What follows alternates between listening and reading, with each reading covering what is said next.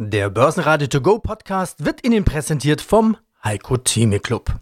Werden Sie Mitglied im Heiko Theme Club. heiko-theme.de Der Börsenpodcast.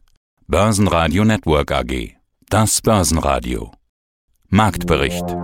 Im Studio Sebastian Leben und Peter Heinrich und vom Börsenparkett in Frankfurt Sascha Flach von ICF, zur Charttechnik von DAX und Tesla, Kapitalmarktanalyst Christian Henke von IG, Andreas Scholz von der Euro Finance Group zu den Entlassungen bei der Commerzbank, Zinsexperte Christoph Rieger von der Commerzbank zu US Treasuries und zur Bewertung von Aktien Dr. Wolfgang Habemeyer von Merito. Sie hören Ausschnitte aus Börsenradio-Interviews. Die ausführliche Version finden Sie auf börsenradio.de.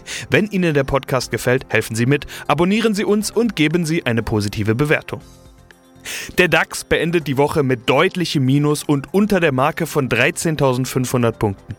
Zwischenzeitlich sah es aus, als könnte er sich wieder etwas fangen. Am Ende schloss der DAX fast auf Tagestief mit minus 1,7% und 13.432 Punkten. Der ATX in Wien verlor 0,7% auf 2.888 Punkte.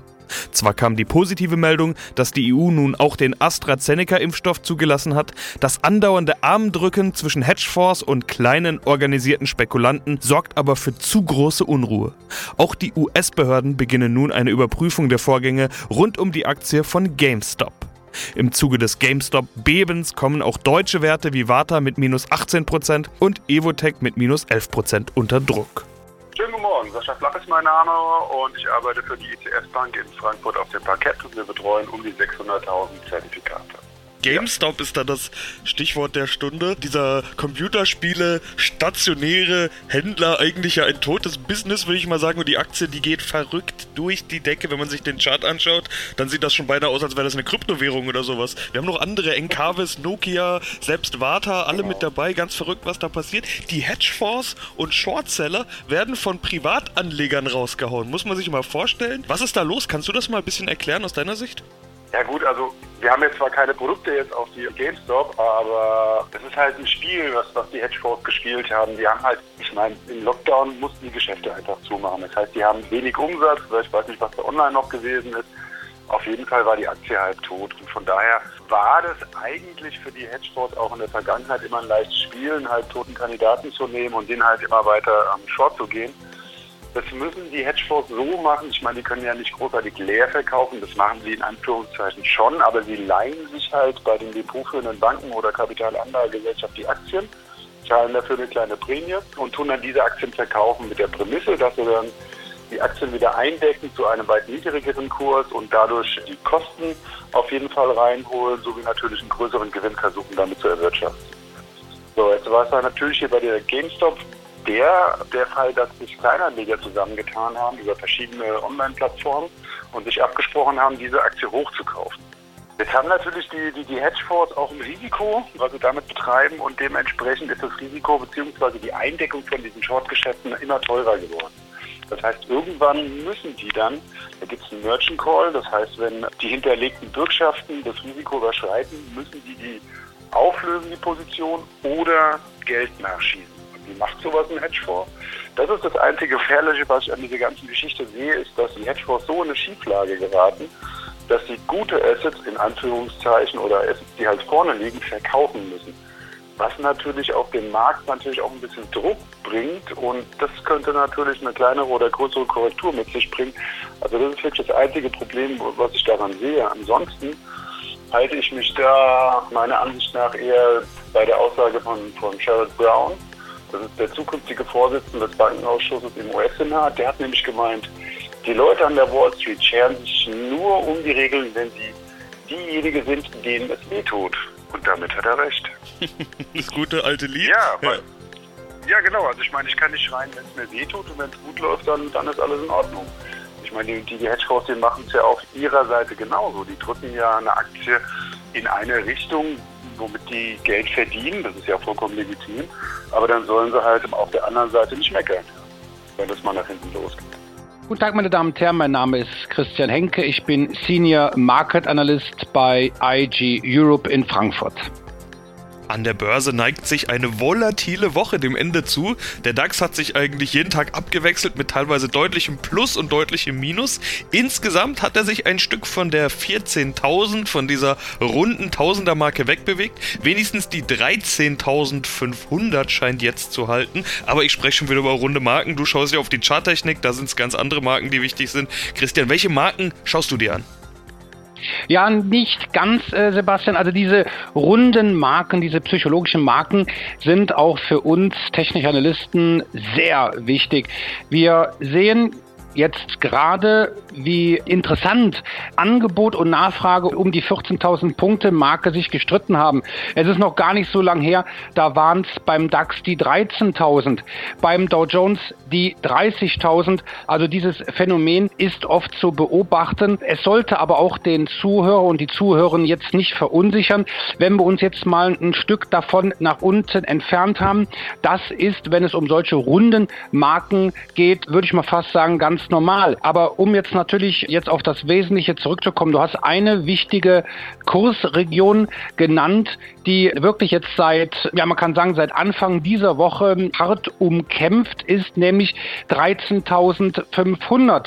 Da liegt natürlich zum einen eine sehr wichtige Unterstützung, das ist nämlich die obere Begrenzung einer Kurslücke. Ne, wir sagen im Englischen Gap dazu, also eines Abwärtsgaps, was durch Corona im Februar des vergangenen Jahres gerissen wurde. Und diese Lücken, die fungieren dann uns Charttechniker, wenn sie geschlossen wurde, was ja auch unlängst der Fall war, als Unterstützung. Und eine weitere Sicherheitsleine, würde ich das schon fast bezeichnen, ist ein sogenanntes Fibonacci Retracement.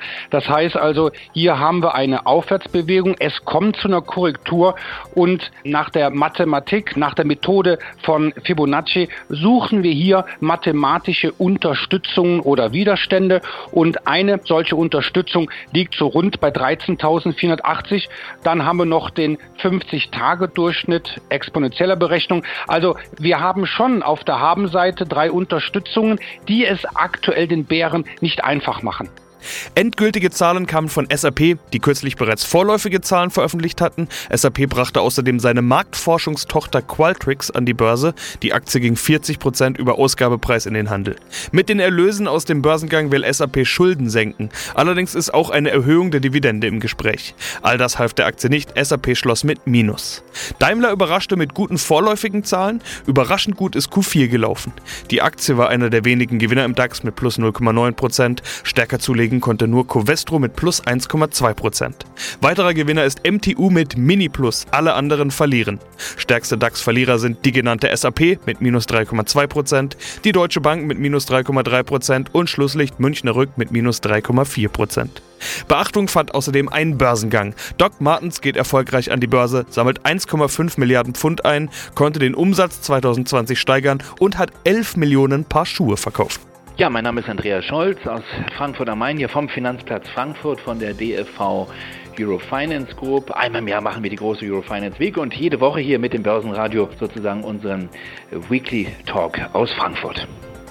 Wenn ich jetzt sage, kaum da und schon macht er ernst, dann wissen wir wahrscheinlich relativ schnell, wen ich meine. Commerzbankchef Knof macht ernst. Harte Maßnahmen bei der Commerzbank, tausende von Stellen sollen wegfallen.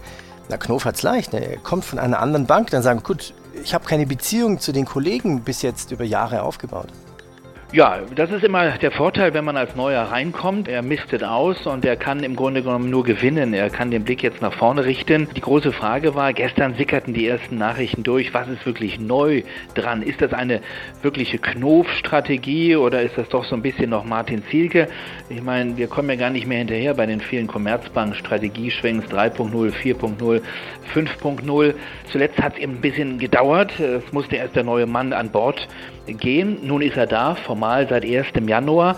Er hat nochmal vieles in die alte Bilanz reingepackt in das Jahr 2019, hat also die Küche erstmal sauber geschrubbt und jetzt wissen wir seit gestern Nachmittag, Peter, ein bisschen mehr. Also es ist ein radikales Sparprogramm, das ist so.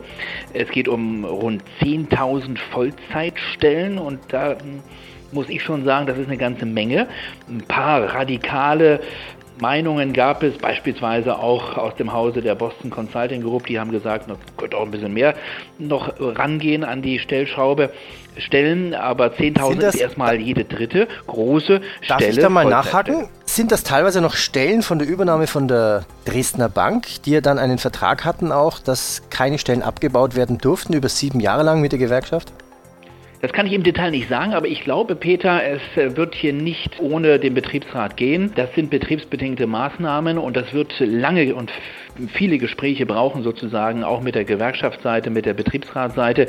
Dafür ist dieser ähm, Stellenstreichungsumfang zu groß die Tech-Fantasie möchte ja irgendwie fundamental bestätigt werden und umso wichtiger sind dann Jahreszahlen. Die sind gekommen unter anderem bei Tesla, dem absoluten Superstar der letzten zwölf Monate, würde ich sagen. Was die da aufs Parkett gelegt haben, die haben sich knapp versiebenfacht, muss man sich mal vorstellen. In dieser Woche äh, hat manch einer eine Alliteration bemüht. Tesla technisch auf 1000. 1000 Dollar waren im Gespräch. Vor genau einem Jahr waren es noch etwas über 100. Stattdessen ging es jetzt nach den Zahlen ein kleines bisschen runter. Christian kann man sowas überhaupt noch analysieren oder ist das schon jenseits von jeglicher Bemühung? Analysieren wird natürlich insofern dann schwer, wenn wir Probleme haben, Kursziele für solche Werte äh, zu finden. Tesla ist natürlich eine, man kann schon sagen, fast schon eine Ausnahme. Ob man jetzt Freund der Tesla-Aktie ist, ob man jetzt auch sich die Bewertung mal anschauen mag. Naja, auf alle Fälle, Tesla hat vor wenigen Tagen Zahlen gebracht, die fielen gar nicht mal so schlecht aus. Also Tesla macht wieder oder beziehungsweise Machtgewinn. Die Ergebnisse waren etwas äh, schwächer als erwartet, aber nichtsdestotrotz stört das die Aktionäre, stört das die Anleger recht wenig. Wenn ich mir das mal anschaue, wie die Aktie, und ich habe mir jetzt hier gerade mal den Wochenchart aufgemacht, da sieht man kaum was so richtig von einer Korrektur und von diesem letzten Allzeithoch bei 900 US-Dollar, da haben uns gerade mal jetzt ungefähr so 70 US-Dollar nach unten entwickelt. Natürlich, wenn man sich den Kursverlauf grafisch anschaut, wenn man sich die Abstände zu wichtigen gleitenden Durchschnitten anschaut, ja, das mahnt schon zur Vorsicht, aber letztendlich muss man bei der Tesla-Aktie sagen, dass wir vielleicht unter 770 US-Dollar dann mal eine Korrektur sehen könnten. Diese wird aber letztendlich an dem Aufwärtstrend erstmal nichts ändern. Christoph Rieger, verantwortlich für das Zins- und Credit Research bei der Commerzbank. Die US-Notenbank belässt den Leitzins in der Spanne von 0 bis 0,25 Prozent. Ja, die Fed hat anscheinend keine Eile, demnächst eine Zinswende einzuleiten. Die US Treasuries, also benannt nach dem US-Schatzamt Department of Treasure, sind ja quasi die Staatspapiere der USA. Welchen Wert hat denn der Staatsschatz der USA in Papierform? Ja, die US-Anleihen, die sind in der Tat dieses Jahr erstmal deutlich unter Druck geraten, weil nun die USA planen, die Ausgaben deutlich nach oben zu nehmen. Biden hat ja hier ein zusätzliches Fiskalpaket von nochmal 1,9 Billionen Dollar vorgeschlagen. Und das bedeutet, dass das Budgetdefizit in diesem Jahr nochmal nach dem Rekordniveau, Rekordnachkriegsniveau letztem Jahr nochmal eine ähnliche Größenordnung erreichen wird. Und das heißt natürlich für die Bondmärkte, es gibt mehr Angebot, das aufgenommen werden will. Gleichzeitig bedeutet es, dass die Konjunktur besser laufen könnte, eventuell die Inflation nach oben geht.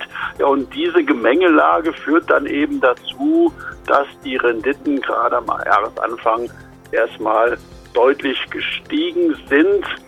Allerdings muss die Fed eben auch aufpassen, dass diese ganze Entwicklung keine Eigendynamik gewinnt. Ja, guten Tag. Mein Name ist Wolfgang Habermeier, Geschäftsführer und Gründer der Firma Merito Financial Solutions.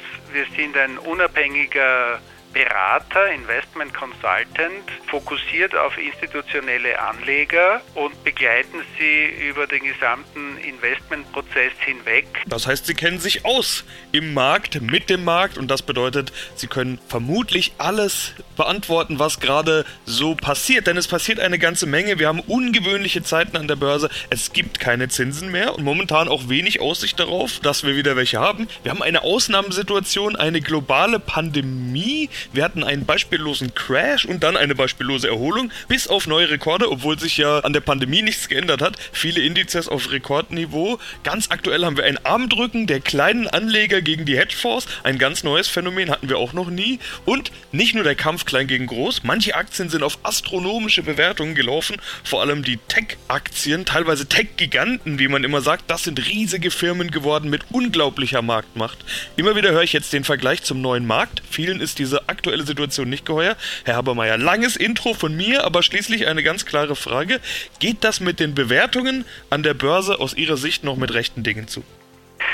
Die Bewertungen sind immer in einen Kontext zu stellen.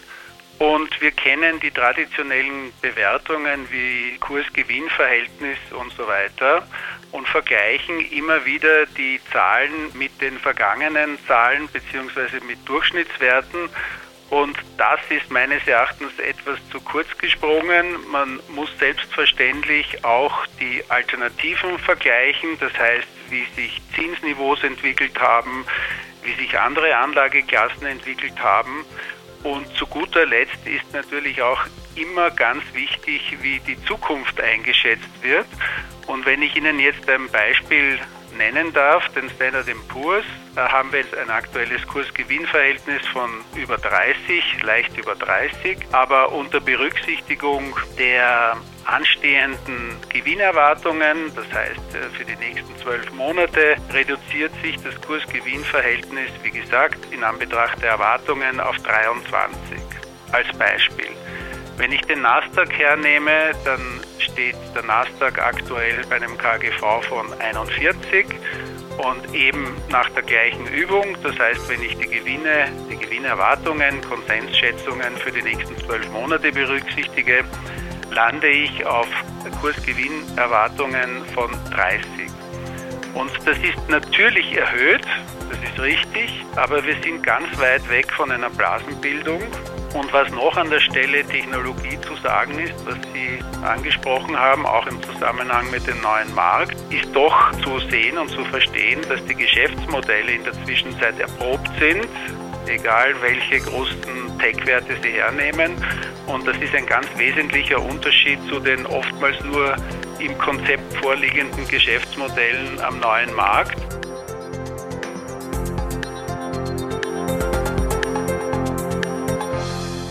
Börsenradio Network AG Marktbericht